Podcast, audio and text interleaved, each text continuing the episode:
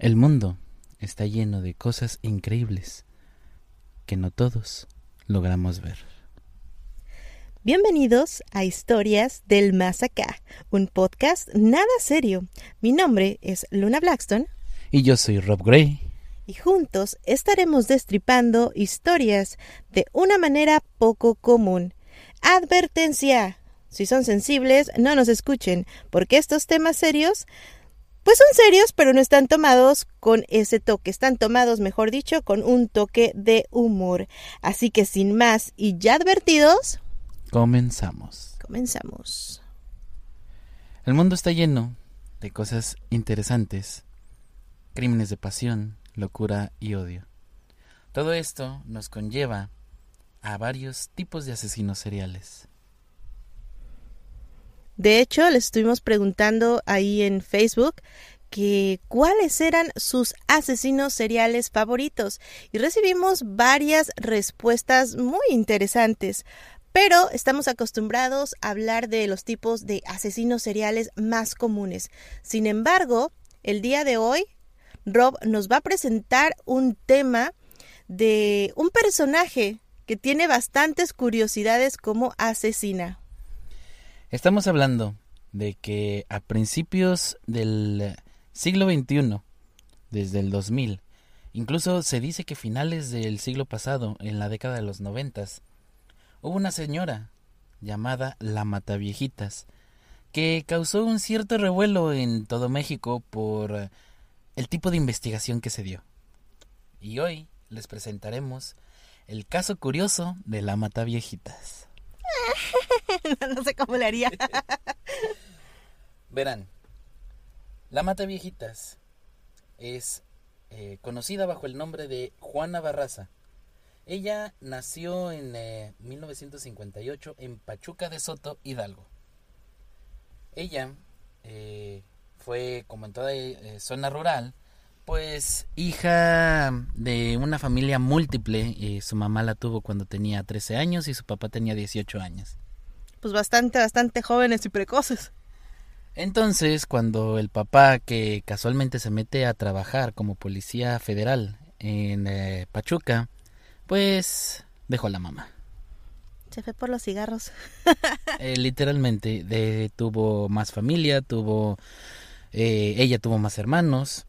Y sin embargo, la madre de Juana Barraza se volvió alcohólica pudo haber sido por el despecho. Digo, estamos de acuerdo que jóvenes la, la dejan, tiene más hijos, el estrés, yo qué sé. Bueno, pues todo esto conlleva a que la mamá de Juana Barraza, de buenas a primeras, como ya no tiene cómo pagarse su alcoholismo, fue a la tienda, se llevó a la niña porque el tendero hablaba muy bien de la niña y se la cambió por tres cervezas.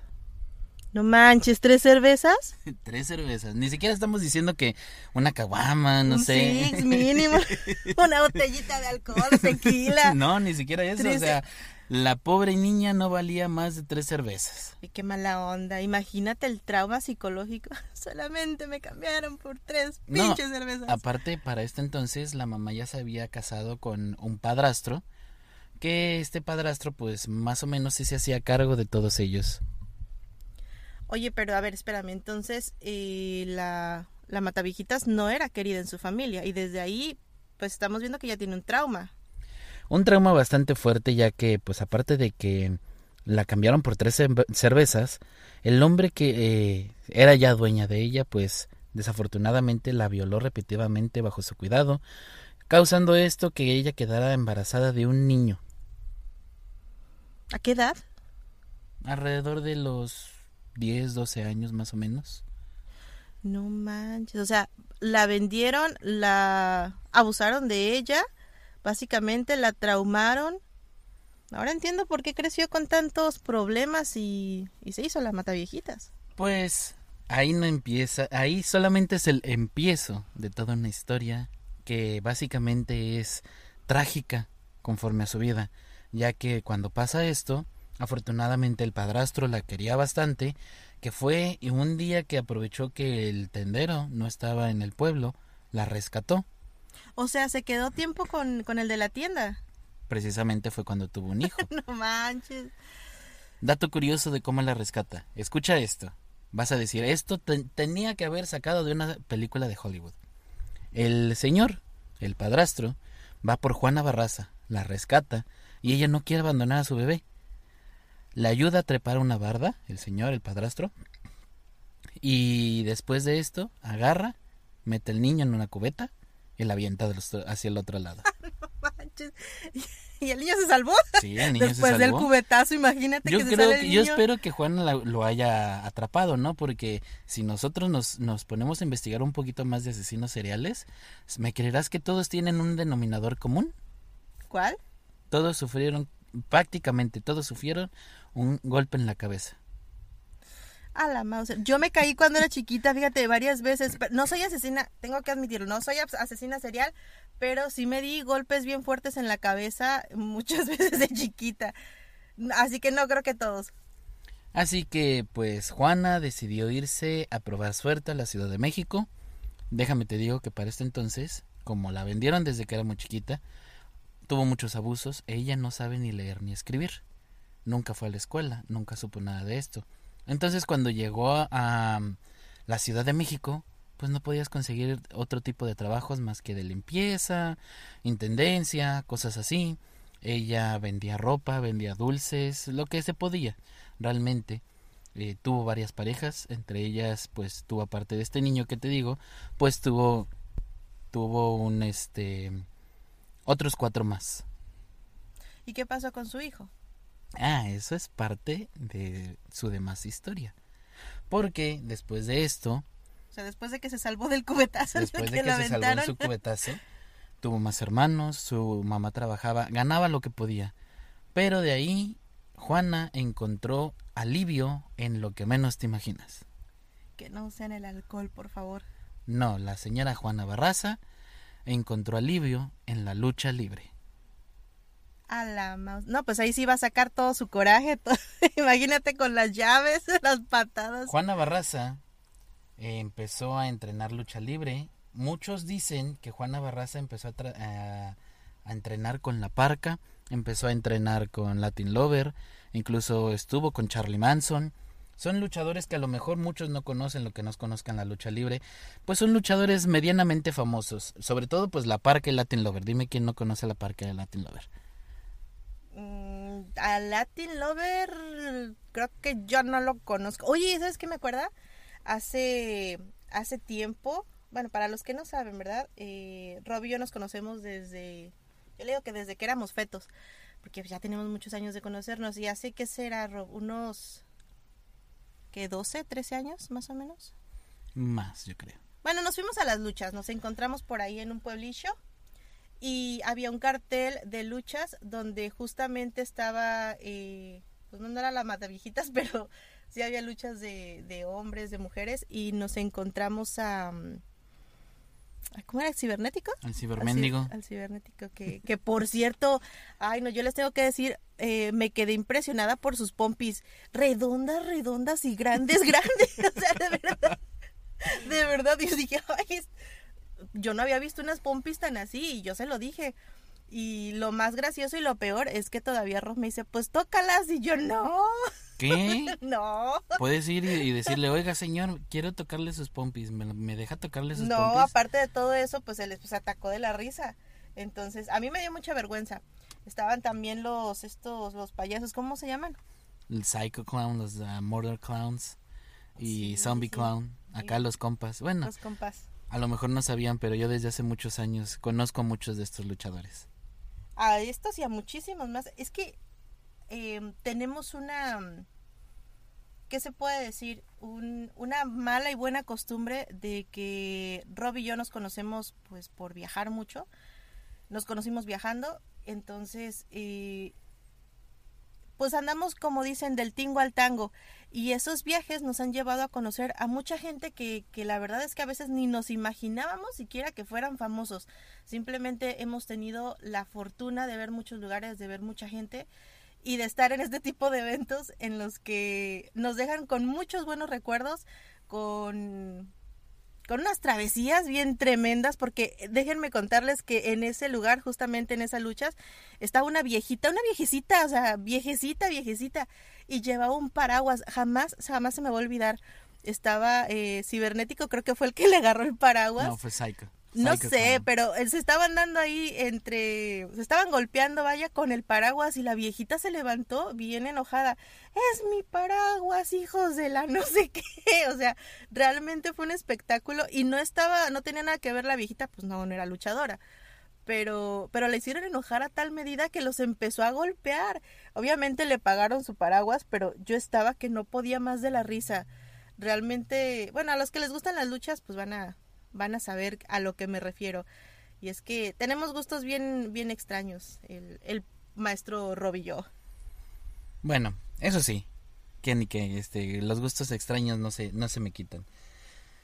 Entre estos luchadores, Juana Barraza cuenta que tuvo un romance con Máscara Sagrada Junior, No, que con incluso se casó.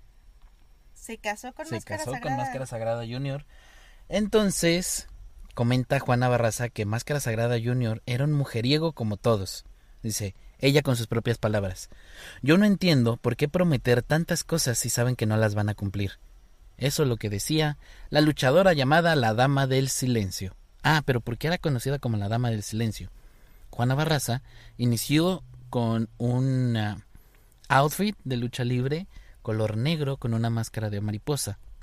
Después cambió su outfit a uno más rosa, mírame a fuerzas, con vivos amarillos y seguía manteniendo su máscara de, de mariposa. Cuando le preguntaron por qué necesitaba o por qué utilizaba la máscara de mariposa, comenta que era un tributo hacia la Santa Muerte. Hacia la Santa Muerte. Oye, pero que yo sepa, la mariposa no tiene que ver. Y a lo mejor, si nos está escuchando alguien que sepa mucho de la Santa Muerte, que sea devoto, que esté. Vaya, que tenga información, que yo sepa, la mariposa, y mucho menos una mariposa eh, rosa extravagante o color fluorescente, tiene que ver con la Santa Muerte. Si bien se dice, hay ciertos, eh, que no es una mariposa, mejor dicho, es una polilla, que eh, en algunas culturas se dice que la polilla, eh, pues nos da, ver una polilla así grandota, negra, negra, nos da la, mm, la noticia de que posiblemente algún miembro de la familia pueda llegar a fallecer. Pero que yo sepa, no tiene nada que ver con la Santa Muerte. Pues según ella decía que precisamente por esto lo hacía. De hecho, llegó a ser no muy famosa en, el ámbito de la lucha libre, nada más muy local en las arenas de la Ciudad de México, no precisamente las arenas de la Arena México, la Arena Coliseo, sino pues arenas de pueblo. Eh, después de esto, lamentablemente, Juana Barraza vio truncada su carrera de lucha libre porque tuvo un accidente en la espalda que los doctores le dijeron que no volvería a subirse a un ring porque si no quedaría paralítica para siempre. Qué horrible. Creo que muchos luchadores han pasado por eso, ¿no? Que, que, tienen accidentes bastante fuertes con los cuales pues ya no pueden luchar. Y no luchadores, varios deportistas. Sí, este tenemos el caso de la lucha libre americana Edge, que sufrió lo De mismo que, WWE. que, que Juana Barraza sufrió lo mismo. Pero También pues lo- estamos También no, lo vendieron por tres cervezas. No, o sea, hablando de, de su de su accidente que ya no podía, él fue un luchador extremo y, y tuvo una lesión en la espalda, que se supone que él ya no podría volver a luchar. Sin embargo, gracias a la medicina actual, pues ya regresó. Buenísimo. Y ahora vemos la WWE. Bueno, cambiando un poquito de tema, cuando terminó su carrera luchística, pues Juana ya no supo qué hacer. Vendía ropa en los tianguis, hacía lo que podía, y una de sus comadres la indujo a nada más y nada menos que a un nuevo negocio. El vicio y el pecado. Casi así. Decía que ella estaba en el negocio de robo habitación a viejitas. O sea, se hizo eh, ratera, en Sí. malas palabras. Se disfrazaba de enfermera junto con su comadre, que fue la que le indujo a esto. Se metían a la casa de las viejitas eh, fingiendo ser enfermeras, decían que iban a cuidarlas, esperaban a que se durmiera y se llevaban todo. Oye, pero o sea, realmente tenían un plan bastante bien estructurado, porque no creo que fuera cualquier tipo de viejita. Digo, tendría que haber estado sola, tendrían que haberla estado investigando durante un tiempo. Pues básicamente sí, pero también a la vez no. No era cualquier viejita, pero tampoco se iban a, a zonas muy ricas donde saben que, que podrían robarse todo esto. Entonces, eh, durante los finales de los años 90, 1995, 1996, Juana ya era ladrona de casas a viejitas. Ladrona profesional, déjame decir, profesional. Pero como en buen, eh, ¿cómo se podría decir? Como en una buena banda musical, la comadre quiso ser solista, decía, decía que ella era la chingona, que no necesitaba de Juana y se fue. ¿Qué tal? Para este entonces, en 1996, se dice, no se tiene bien confirmado, que fue cuando Juana Barraza tuvo su primer víctima, una anciana de 86 años, la cual la encontró robándose sus cosas, y como Juana, muy buena luchadora, se dio cuenta de que acaba de ser atrapada con una llave, la asfixió hasta morir. Y así es como nació la mata viejitas. No, de hecho fue un accidente. ahí todavía Perdón, te estoy robando. fue un accidente que me viera robarte. Sí, fue un accidente. Porque ahí no nació lo de la mata viejitas. Es curioso, mira. El, todos sabemos que muchos de los asesinos seriales tienen detonantes para ser este asesinos. Algo que les pase. Y precisamente adivina qué fue. ¿Qué? Como si su familia hubiera atropellado a una gitana desde hace muchos años. Una maldición. Creado una maldición. A Juana siempre le pasa algo malo. Y lo que detonó que Juana se volviera asesina de viejitas fue que su hijo, aquel que fue aventado por una cubeta, fuera atropellado y asesinado. ¿Por una viejita? No. Entonces, ¿por qué se, se volvió la mata viejita si una viejita no le mató al, al, al hijo encubetado? Porque fue un accidente, ella vio cómo lo atropellaron. Su hijo, que fue el primero de que tuvo después de malas experiencias, de que la habían robado, de que la habían vendido, de todo lo que le hicieron, de que era fruto de, de una violación. Aparte de que lo quería, lo quería un chingo. Desafortunadamente fue asesinado. Y ahí el trauma psicológico. De por sí ya venía arrastrando traumas desde muy pequeña. Creo que cualquier pérdida en la familia cuando tú quieres una persona y no solamente en la familia, en cualquier llegado que tú quieres muchísimo, la pérdida es un trauma bastante fuerte, pero ya ver que atropellan a tu hijo está está bastante feo. Entonces, viene lo más interesante. Empieza a hacerse asesina de viejitas, las mataba para poder robar a gusto, siempre las dormía con una llave de lucha libre, y para terminar el trabajo agarraba un mecate y se los amarraba en el cuello. O sea, aparte de que todavía las ahorcaba, las reahorcaba para rematar. Sí, no, porque a veces pues una llave nada más te puede desmayar. Una vez se le despertó una. Imagínate la luchadora luchando con las viejitas. No, pero ahí no nos quedamos. O sea, viene lo más interesante. Sobre la mesa. Al principio, al principio la policía decía que no pasaba nada, que México no tenía ningún asesino serial. Y adivina quién lo decía. ¿Quién?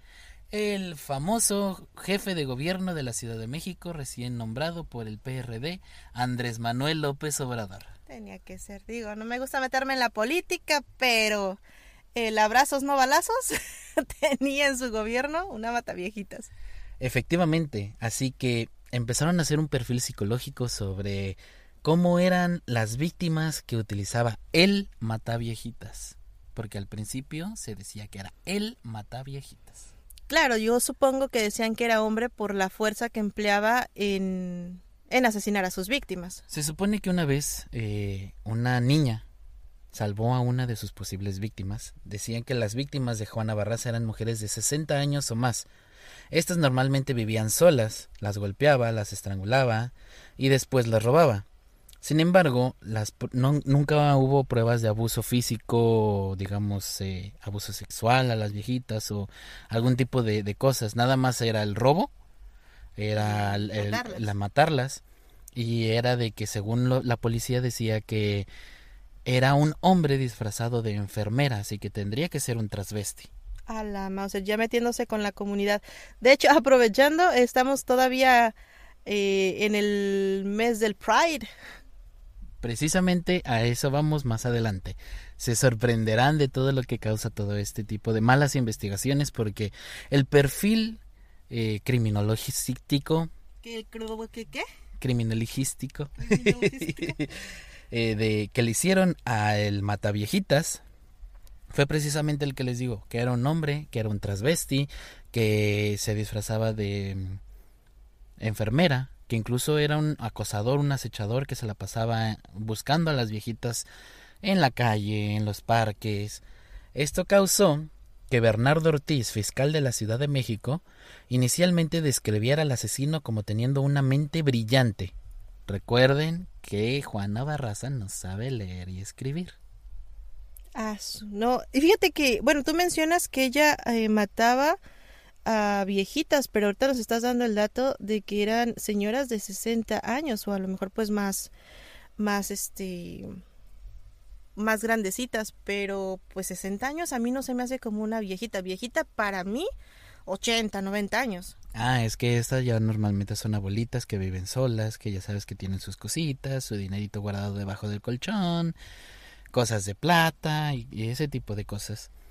Según decían que el mataviejitas probablemente, eh, después de dedicarse a ganarse la confianza de la víctima, como si fuera oficiales de investigación, sospechaba que se hacía pasar por funcionario de gobierno, que ofrecía la oportunidad de inscribirse en programas de, de asistencia social.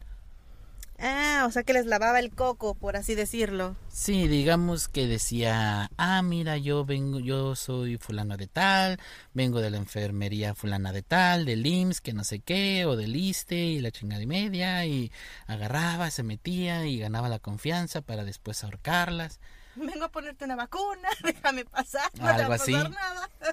Pero una de sus posibles víctimas que se salvó, resulta ser que se salvó gracias a la nieta. O sea, no vivía sola.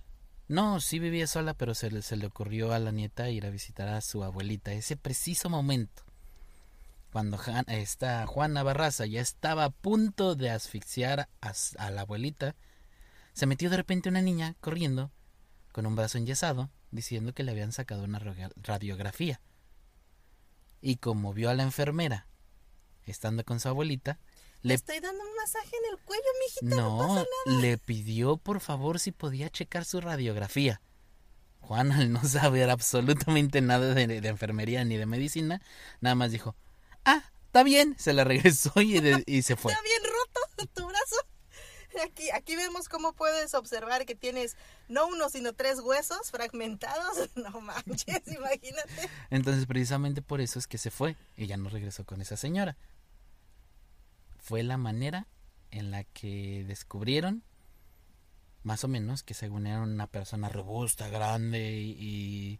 ¿Sabes que Así como lo estás describiendo, me acuerdo eh, mucho, no sé, mi mente, mi imaginación es un poco extraña y de repente así como nos las pintas, me la imagino como, no sé si han visto la caricatura esta del conde Pátula, como la nani, así, grandota, fuerte, vestida, claro, la nani pues estaba vestida de de mucama, y, pero pues es similar el, el, trajecito, ¿no? Así me lo imaginé de repente llegando acá con las viejitas vestida de enfermera y que le hacen una pregunta médica y no sé nada. Efectivamente, así más o menos fue. En, este, en esta época en la que la se empezó a causar revuelo, ya iban cerca de 10 11 víctimas, que es la oficial según los, eh, los periódicos y la gente de las noticias, cuando ya empezaron a denotar de que efectivamente México ya tenía un asesino serial en sus manos. Pero López Obrador seguía insistiendo que no, que México no tenía ningún asesino serial. Sin embargo, el jefe de la policía, Bernardo Batis, empezó a creerse que México tenía un asesino serial parecido a uno que había estado en Francia, llamado Thierry Paulin. No sé. Thierry Paulin fue un asesino serial francés que efectivamente él sí era transvesti. De hecho, fíjate que ahorita que lo nombras, acá en Estados Unidos eh, tuvimos un caso de Sí, de un, de un transvesti que utilizaba algo similar como la mata viejitas, fíjate. Pero pues él obviamente se iba con, con hombres y drogaba a sus víctimas, les prometía placer, pero no les daba placer, les daba drogas y los, los ahogaba, los ahogaba en pleno acto, los despojaba de sus tarjetas de crédito, reloj, celulares, todo lo que tuvieran ahí de valor, obviamente era, se decía que pues era una mujer, pero pues resultó que no, que era, que era un hombre, y todo empezó también similar eh, por un, por un accidente. Uno de, resulta que uno de los clientes de esta persona se da cuenta de que no es una mujer, que está pues con un hombre, la empieza a golpear, él obviamente se encabrita y lo, lo ahoga, lo ahorca. Y de ahí pues nace este asesino serial. Efectivamente. Como les dije, Juana Barraza no era una gran asesina serial ni una mente brillante como lo decía la policía. ¿Por qué? Porque recuerdan a la niña, recuerdan que le dio su radiografía. Pues adivinen qué. Todo este tipo de modus operandi se le olvidaba un pequeño detalle. Juana dejaba sus huellas dactilares por todos lados. Ay, disculpen los efectos especiales. Para sorpresa de muchos mexicanos, se había supuesto que el asesino era un hombre. El sospechoso, que no era Juana Barraza, era un transvesti que tarde o temprano admitieron que, que era un ex luchador que parecían imágenes compuestas de algún sospechoso, y Barraza se parecía mucho al modelo de los rasgos del asesino, pero no la podían identificar. En esto, el gobierno de la Ciudad de México crea un gran operativo llamado Halcón Milenario. No, no es cierto. No se crean. El gran operativo, el nombre del gran operativo era Parques y Jardines. Espérame, ¿qué no Parques y Jardines era como para reestructurar las zonas? No, Parques y Jardines era un programa donde le ofrecías 200 a 300 pesos a un viejito para que se dejara hostigar porque tal vez podría encontrar al asesino por ahí. No, pues ya estamos mal, compa, porque imagínate, o sea, nos cuentas, a la mataviejita la vendieron por tres cervezas y el gobierno estaba ofreciendo 200, 300 pesos porque se dejaran matar. Está cañón, ¿eh? Efectivamente, esto causa que pues lógicamente como están este buscando un transvesti el operativo Parques y Jardines, adivina qué creo. ¿Qué? Pues el que atraparan cerca de 200 a 300 transvestis y los encerraran por posibles sospechosos de ser el mataviejitas. Esto causó lo que conocemos normalmente como la marcha gay. Exactamente, la primer marcha gay puesta en México fue gracias a que mucha gente decidió ponerse en contra de lo que decía el gobierno mexicano y luchar por los derechos de aquellos transvestis que no eran asesinos seriales. Oye, qué mala onda, eh, la verdad, porque pues creo que todos tenemos eh, derechos y el simplemente hecho de que, ay, es que el asesino serial y encarcelar a tantas personas que la verdad sin deberla ni temerla, digo, no creo que fueran tantos asesinos. Efectivamente, ese es el, pequeño detalle, que no eran tanto, era demasiado su pensar que era un transvesti el que estaba haciendo todo esto, que no le ponían un enfoque a lo que realmente era, no era el mataviejitas, era la mataviejitas. Muchas de estas víctimas eran asesinadas con un mecate, como dije antes, pero también con el estetoscopio que tenía para fingir que era mm, enfermera. ¿Y se acuerdan de la comadre que les dije al principio? La que quiso ser solista. La envidiosa. Ajá, pues la comadre resulta ser que la atraparon y le impugnaron uno de los asesinatos. Qué bueno, para que se le quite por ser envidiosa, si todo hubiera, si hubieran seguido con su plan como era, digo, no estoy, no estoy diciendo que robar sea bueno, ¿no? Pero ahí tenemos el caso. Pues efectivamente, después de esto, resultó ser que creían que ya tenían al asesino. Quizás ocurre una de las muertes más curiosas y se me hace para mí la más tonta que tuvo la Mataviejitas. Ya que la Mataviejitas el 25 de enero del 2006 había asesinado a Ana María de los Reyes Alfaro, que vivía en la delegación Venustiano Carranza. Alfaro, de 82 años, había sido estrangulada con un estetoscopio. Pero dirán, ¿qué tiene esto diferente con todos los asesinatos que ya había hecho? Es sencillo. Es sencillo. Ana María Reyes era la abuelita del fiscal que estaba buscando a él Mataviejitas. Chingueso. Entonces, como buen eh, película americana, te metiste con un policía, te metes con todas. Y imagínate a la policía, vamos a atraparla, ahora sí. Exactamente. Y esto eh, terminó gracias a que el roomie de una viejita regresó temprano a su casa. ¿Qué pasó? Bueno, resulta ser que una señora, el 31 de marzo, resultó ser que fue asesinada por la mataviejitas y todo el mundo se dio cuenta que esta señora era culpable porque un día fue a la tienda de la mataviejitas, en donde ella vendía ropa. Juana Barraza estaba atendiéndola y la viejita le dijo, atiende ya, maldita india. Lo que hizo que se enojara Juana Barraza, la agarrara con el estetoscopio, la estrangulara y la dejara muerta. Ahí en su, en su negocio. Ahí en su negocio. Vendo también viejitas, ahorita le quitamos la ropa, no se preocupe. Llévele, llévele, dos por diez, dos por diez. Pero, adivinen qué. ¿Qué? Que el Rumi iba pasando cuando la vio. A la viejita muerta en la calle. Chingueso. Entonces. O sea, ni siquiera lo ocultó, cuenta, no nada, sí, ahí la dejó. La dejó en su casa. Fue, dejó el cuerpo en su casa. Se, se- salió y cuando iba saliendo precisamente de ahí, el Rumi iba llegando porque se le, se le había olvidado algo del trabajo. Cuando entró a su casa, encontró el cuerpo de la viejita, de la señora que le estaba rentando el lugar. Luego, luego le llamó a la policía y fueron y dieron por fin con la mataviejitas Que no tenía nada que ver con los transvestis, que no era hombre, que no nada que ver con lo que estaban haciendo. Precisamente. Así que estamos hablando que Barraza fue juzgada hasta la primavera del 2008. Se estuvo bastante tiempo matando viejitas. ¿Sabes qué es lo mejor de todo? Ew. Que era analfabeta. No sabía ni leer ni escribir. Ella estaba su mente brill- Bueno, es que no sabrá leer, no sabrá escribir, pero sabe pensar. Pues sí, pero todo tiene que ver, no es porque sepa pensar tampoco, es porque la policía estaba ciega y estaba a fuerzas en su perfil psicológico de que era un transvesti. Eso era lo que causó de que no la pudieran dar. La fiscalía llegó a, a decir que ella fue responsable de hasta 40 muertes.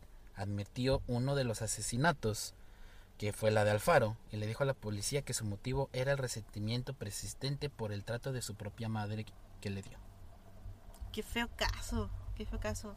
La foto que tenemos ahí, la imagen que tenemos en el video, ¿es ella? ¿Es la Mataviejitas? ¿O simplemente es una representación? No, es una representación, es un documental que se hizo por el productor mexicano Pedro Torres, que llevó la historia a la documental? televisión. No, tiene varios documentales.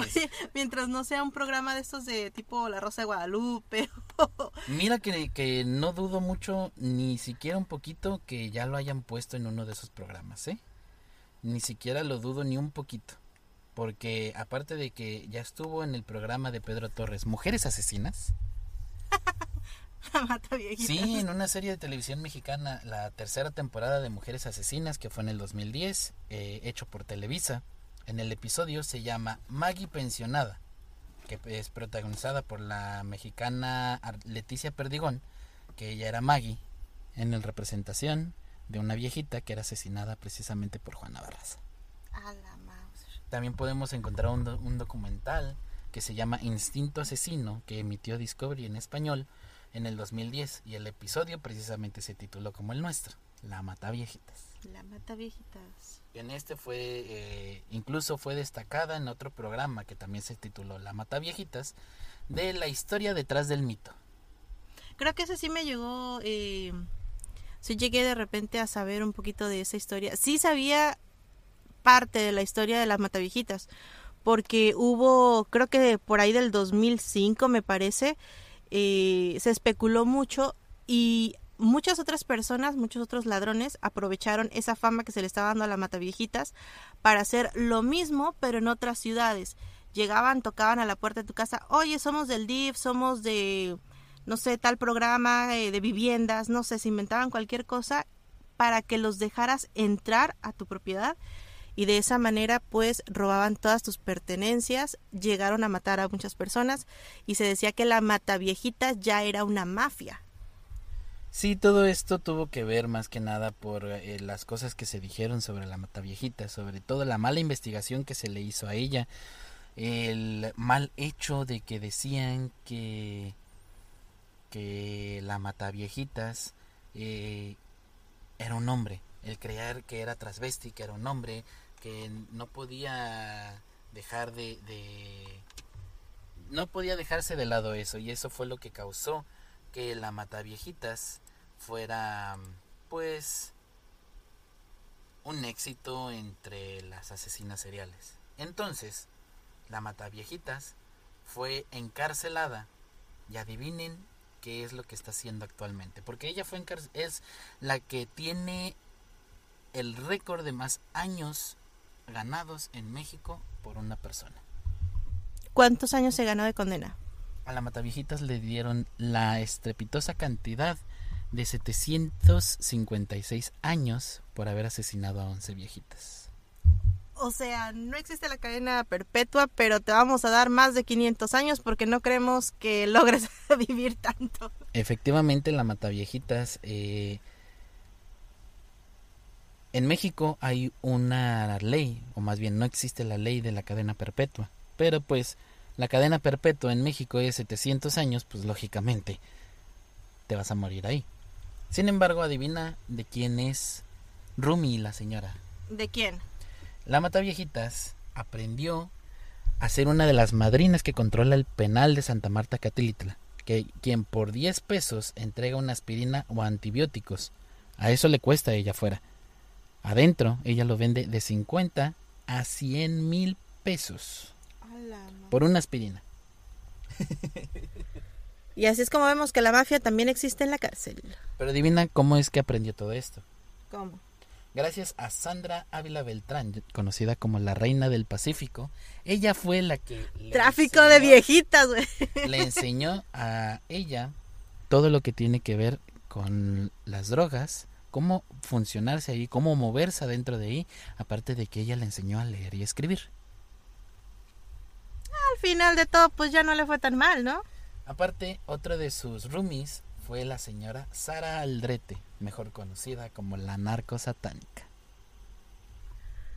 Entre satanismo, narcotráfico y asesinato. Esa es una historia que tenemos que tener que contarles más adelante sobre los narcos satánicos, que personalmente eh, no sé en dónde lo vamos a tomar lo vamos a tomar de una manera más seria o tomarlo un poquito como lo estamos haciendo aquí, porque eh, la palabra narcosatánicos le queda muy grande. La señora junto con los responsables de toda esa, ah, ¿cómo se le puede decir? ¿Cártel? Pues no sé, es que bueno, hablar del narcosatánico estamos metiéndonos en un tema ya bastante bastante grande y no tiene nada que ver con no. Claramente deberían de llamarse palomayombe satánicos. Ahí les dejamos Ahí les dejamos la introducción, que no era satanismo, sino palomayombe. Exactamente. Pues Sara Aldrete también fue su roomie de La Mataviejitas. Y su último rumbi, adivina quién fue. ¿Quién? El Bester Gordilla. Hola, mouse. No, no, ya. Creo que ahí ya se armó de todo tipo de enseñanzas. Precisamente, por eso ella es la dueña, la madrona y es el mero mero, la mera mera. ¿La mera mero? En el penal de Santa Marta Catedral. Qué fea la historia. Fea y interesante. Vamos a pasar a los comentarios porque recuerden que cada semana les hacemos una pequeña encuesta ahí en nuestro grupo de Facebook en donde ustedes nos pueden contar todas sus anécdotas, todas sus eh, quejas, lo que ustedes quieran eh, que tenga que ver con el tema, obviamente, pero esta semana les preguntamos que cuál es su asesino serial favorito o que cuál conocían ustedes. Empezamos, ¿con quién empezamos? Con el primero. El primero, ok. Pues empiézale. Estoy esperando, te toca a ti. No, yo ya los presenté, te toca. Ok. Pues Jesús Chris nos dice, oh, nos deja una lista. Ted Bundy, John Wayne Gracie, Charles Manson. Charles Manson no es considerado un asesino serial. Sí, no. Aunque, no, mira, te voy a ser sincero. Charles Manson no asesinó nunca a nadie. Que le lavó la cabeza a todos los demás para hacerlo es diferente. Era la mente maestra. A mí me cae bien. Andrei, ¿qué? Andrei Chikatlo, Dorotea Puente. Chicatilo. André Chicatilo. Eso. Jack el Destripador, el, el más famoso de Inglaterra. ¿Y sabes qué es lo más, lo más tétrico de Jack el Destripador? Que nunca lo encontraron. Nadie lo agarró. Ese... Eh, sí lo agarraron, pero nunca lo pudieron meter a la No, cárcel. lo- no, nunca lo agarraron. ¿Cómo no? Sí lo agarraban, lo toqueteaban. Pregunta, ah, no, ya no les puedes preguntar a las víctimas, pues, de que lo agarraban, lo agarraban. A mí me, a mí me gusta mucho la historia de Jack el Destripador, realmente se me hace... Si tengo una mente bien tétrica, la verdad, lo, lo voy a admitir. Me gustan mucho las historias de asesinos seriales, porque tienen una forma de pensar que, la verdad a mí me gusta, me gusta bastante. No es porque yo quiera hacer algo así, simplemente es que todas las que piensan en todas las posibilidades y este me parece que es que fue un maestro porque básicamente estuvo jugando con la policía todo el tiempo. Pues inclusive se dejaba ver. Él se presentó como Jack el Destripador, pero nunca lo pudieron agarrar. No saben ni siquiera cuál fue su nombre real, ni siquiera cuántas víctimas fue las que él atrapó. Bueno, tenemos también a nos dice Jeffrey Jeffrey Dahmer y dice que puede seguir, pero que su preferido es Manson. Así es. Ahí este chico sí sabe, ¿eh? A Claro. mí se me hace que Tenemos a Noemí Hernández que nos dice, uff, qué decisión, pero yo creo que las poquianchis en México. Oh, las primeras asesinas seriales en México. sí, se, se pone a hacer su tarea, Noemí. Ella, ella sabe mucho también. Sí. Tenemos también, fíjate que estaba checando comentarios y muchos pusieron al señor de señores, Freddy Krueger. Bueno, estamos de acuerdo que ese no es un asesino serial como tal, ¿verdad? Mm, son películas. No, bueno, sí fue un asesino. O sea, si nos basamos en la historia real, sí, sí fue un matón. Un matón.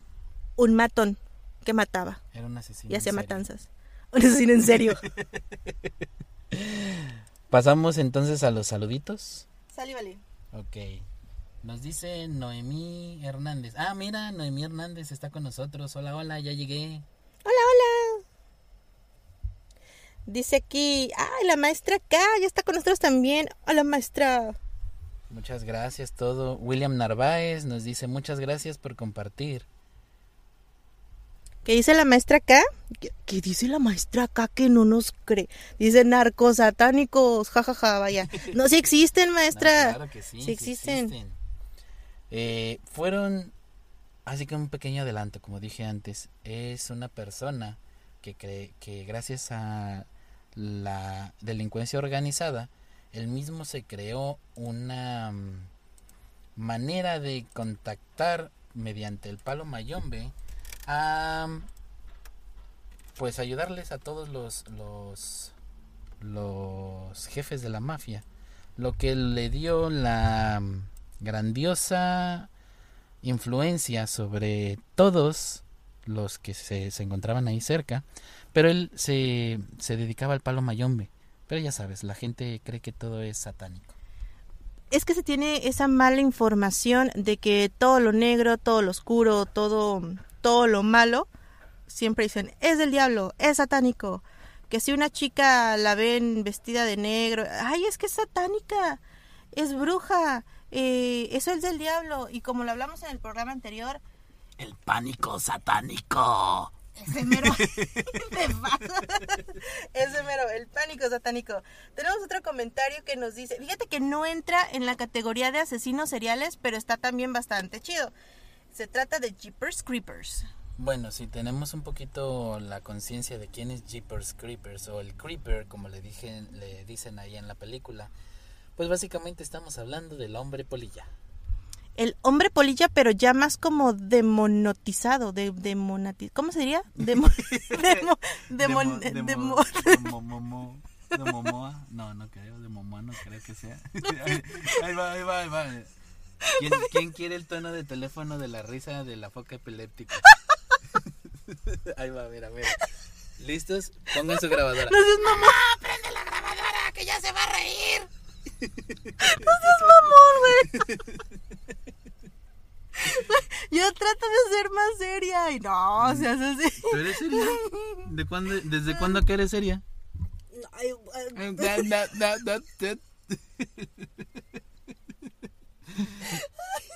No, no, no hagas eso. No estoy haciendo nada. No, no. Sí. No. Sí, es, es la sección. Mira, vamos a, a inaugurar la sección favorita del público: la risa de la foca epiléptica. Ya está, inaugurada, inaugurada la siguiente sección. No te estoy haciendo nada. Ya, ya, ya, ya, se- ya comió payaso. Para allá. Ya, ya comió payaso. No. Sí. No. Sí. Sí. Ay, no, no, no. Sigamos con los asesinos.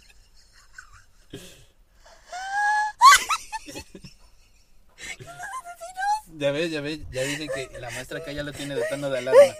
Sí. No, maestra, no. Ahí está. No les recuerdo, no. Se fue. Se va a caer, eh, tengan cuidado. De repente van a escuchar que se cae la silla. No. Ay, es que no puedo respirar,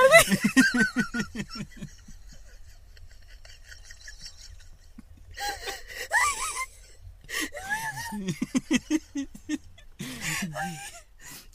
espérenme tantito. Ya se fue. Ay, no, qué cabrón. No corras, no corras, no corras. Ay, necesitas calmarme, por favor. Eh, pero, pero si solita. eh, Ay,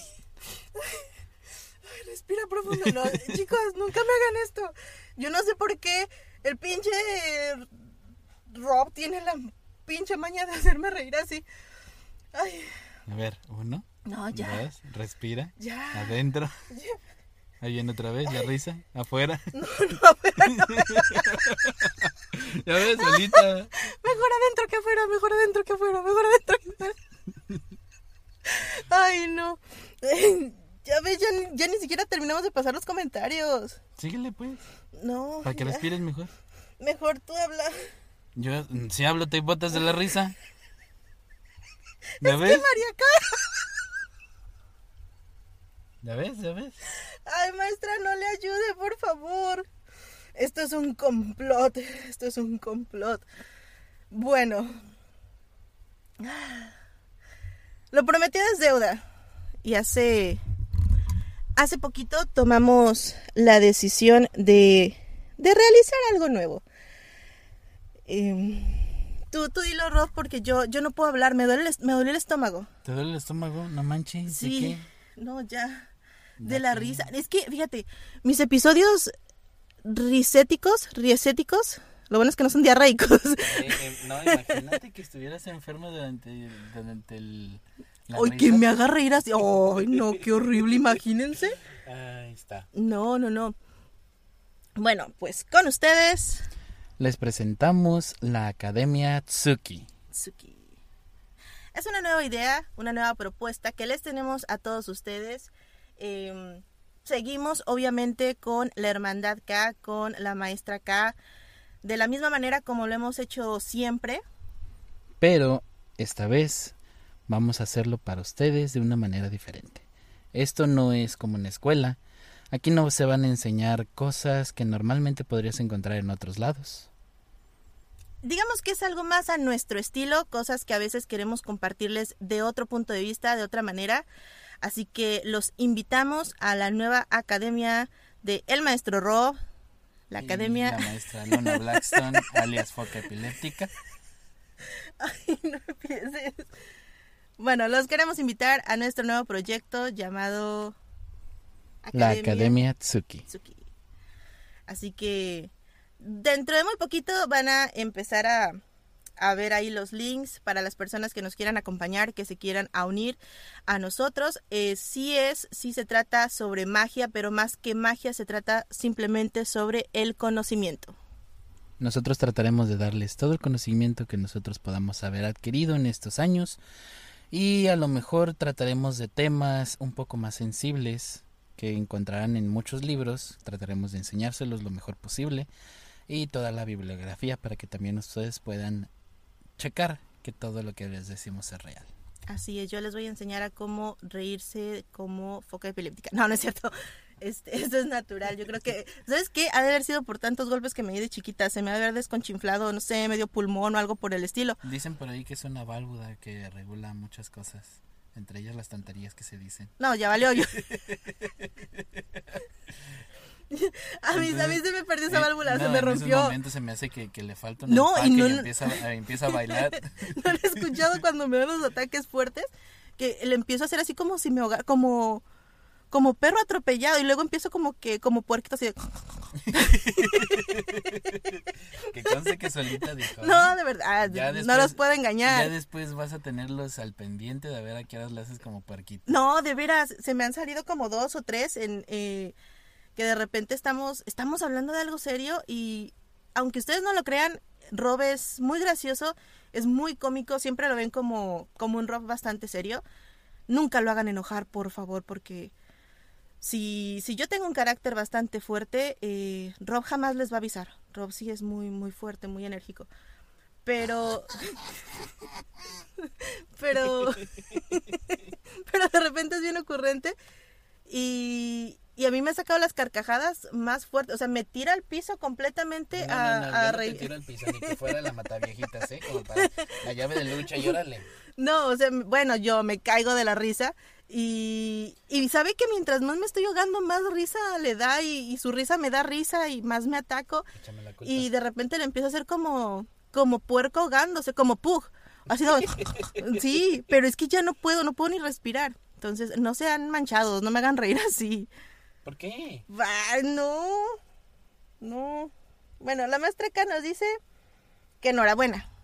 Muchas, Muchas gracias. gracias. Creo que sin usted no habrían podido ser posible varias cosas. Creo que hay que toca agradecerle mucho a la maestra acá porque nos impulsa, nos impulsa y parte de esta idea pues es la idea de la maestra acá. Pues sí, precisamente. Nos impulsa como si te metieran en un cañón y te lo hiciéramos como bala de cañón. Eso no es impulsar, es aventar. Órale, Rob. Y yo nunca he visto que la maestra acá te aviente. No. Qué manchado. Aunque Maestra, sí quisiera póngale ver cero. cómo te aviente. ¿Por qué a mí? No. Sí, a ti. No. Sí, No, no, no. María Cookie es. Me trata bonito. ok. Pues nada, chicos. Esperamos que este programa les haya gustado. Pues sin nada más que decir, con esto se acaba el programa del día de hoy. Gracias por estar con nosotros. Este podcast ha terminado. Pueden ir a pistear. Ya es viernes. ¿Viernes? ah, no, es sábado. No, hombre. Se fue otra vez. Se fue otra vez. es que tus caras. Ay, ay, no. Si ustedes vieran las caras que hace. Ay, no. Se va. Pues nos despedimos con la risa de fondo de Lena Blackstone. Grábenla. Disfrútenla. Adiós.